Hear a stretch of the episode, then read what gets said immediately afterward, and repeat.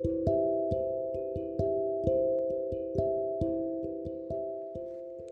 んにちは。カウンセラーの山本恵美です。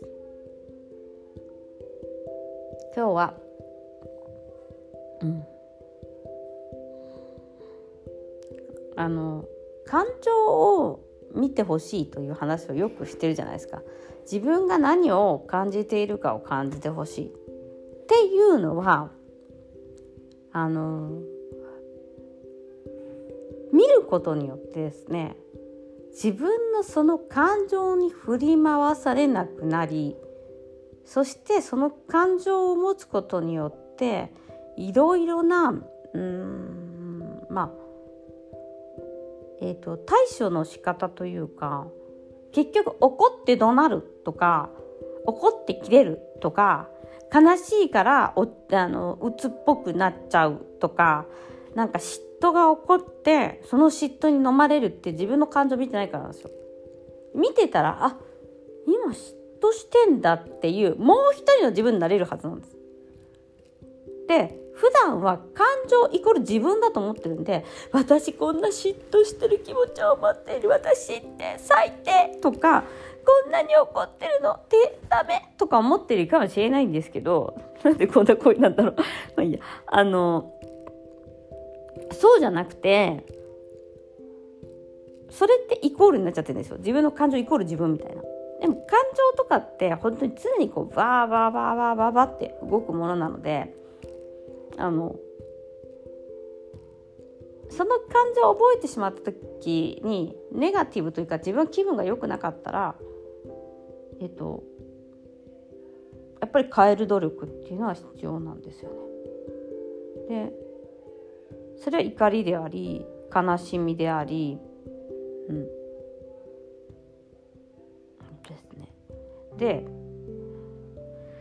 あのやはりその誤解が多いんですよ。私のね実は友達でもいるんですけどと、えっと、人前で自分のことを揶揄されるのが何より嫌だと。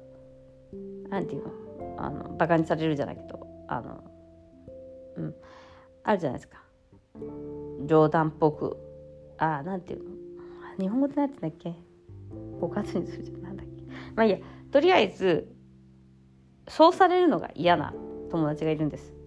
でも旦那さんとかお友達はその部分が可愛いと思っていいなと思って言ってるんだけど、えっと、ちっちゃい頃からよくいじめられててそういうふうに「いいバカバカ」じゃないかと言われてるからなんかそういう抜けたところとか可愛いよねみたいな意味で言ってるんだけど天然なのいいよねって言ってるんだけどもそれを言われるたびにすごいもう超傷つくっていう。っていうのはまあそのインナーチャイルドっていうその部分があってでもすぐその感情を引き出してしまうんですね。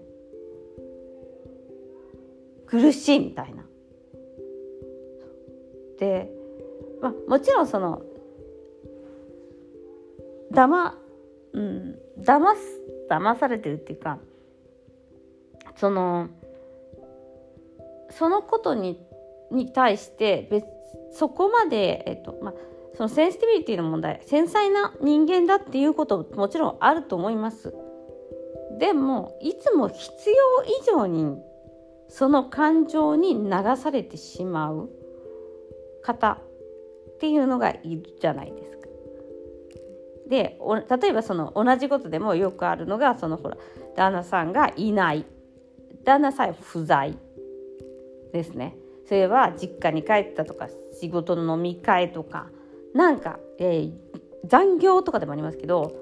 もうすぐその見捨てられちゃったっていう感情をそこでつっ取ってくるんですでもその感情っていうのはすごいリアリティがあるのでそれはイコール自分だからね。だから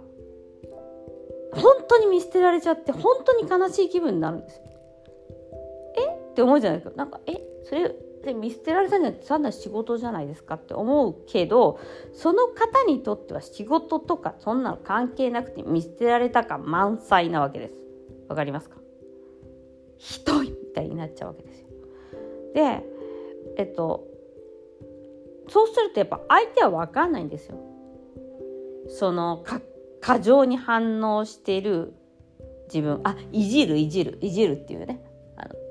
そのいじられることがすごい嫌だとか。まあいじられるんじゃなくて今ちょっとそのいじられて嫌な気分になるっていう恥ずかしい嫌な気分になるっていうのとちょっとまた別なんですけど。ちょっと言葉が今出てきてすいません。えでそのだから旦那さんがいないことによって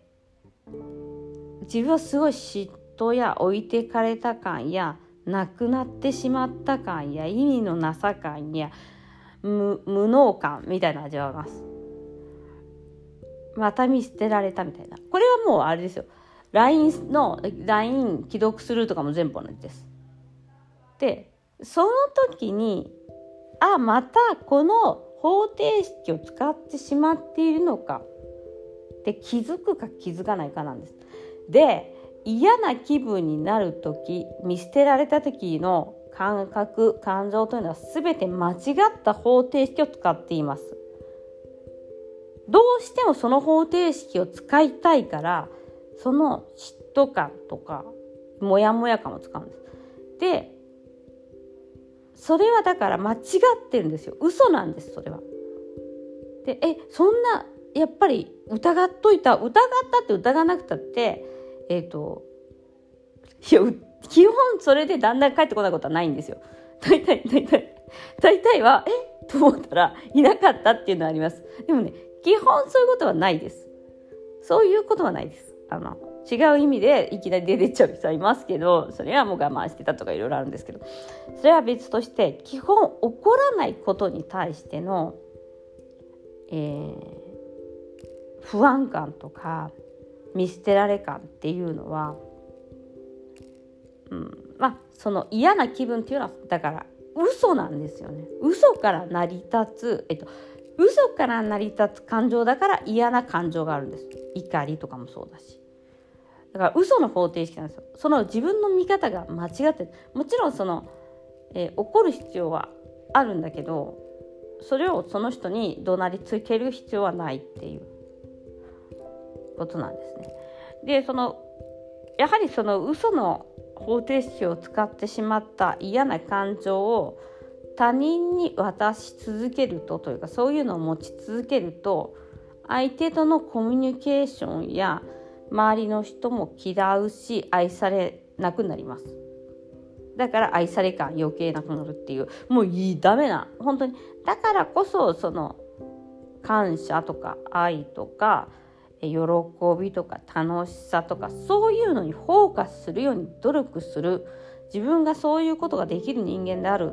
そういう意思を持ってやるっていうことをしない限りはだからそういう感情が出てきた時にあこれって私が今チェンジしなきゃいけない、えっと、行動や感情や考え方をチェンジしなきゃいけない。っていうことなんです。でそれをできるようになると、まあ、瞑想体験とも言えるんですけどあのヴィパッサナ瞑想とかねそういうのはそういうふうにします。今私は何を考えてます。今私は、えー、足が痛いです。今私は、えー、トイレに行きます。今は全部そうやっていって自分のやっていることを客観的に見るっていうことをします。客観的に見ないからあんたの人生クソだと思っているだけなんですよ。私よく人と話して「エミリーさんと話すまで私そんな風なのいい方に撮ってませんでした。めちゃめちゃ隠してました」みたいな人いっぱいいるんですけどだから全部それも自分の間違ったフィルターを見てるから自分の人生クソだと思っちゃってるわけ。でも、フィルターをちゃんと取れば、その魂魂に神が与えてくれた使命は違い、そして神が与えてくれた、えーと、目的や目標は違うので、源から見たら最高な人生を送っているはずなんです。でもみんなそういうちっちゃい目に見える視点で考えるから私の人生最低みたいに思っちゃうんですよ。面白くもないとかどうしてこんな人と結婚しちゃったんだろうとかどうしてこんな親と一緒にいるんだろうとか親から生まれちゃったんだろうとか思うんですけどいやところがどっかいみたいなところがあってなんか出会う出会う友達とかも最高だって思った方がいいし出会う出会う先生や、まあ、カウンセラーさんとかもそうですしなんかあのねいい先生を探すんじゃないんですよ。自分がいい生徒になるわけです。いい生徒になるというのはどういうことかというとやはり最高な先生に学んでる自分なんですよ。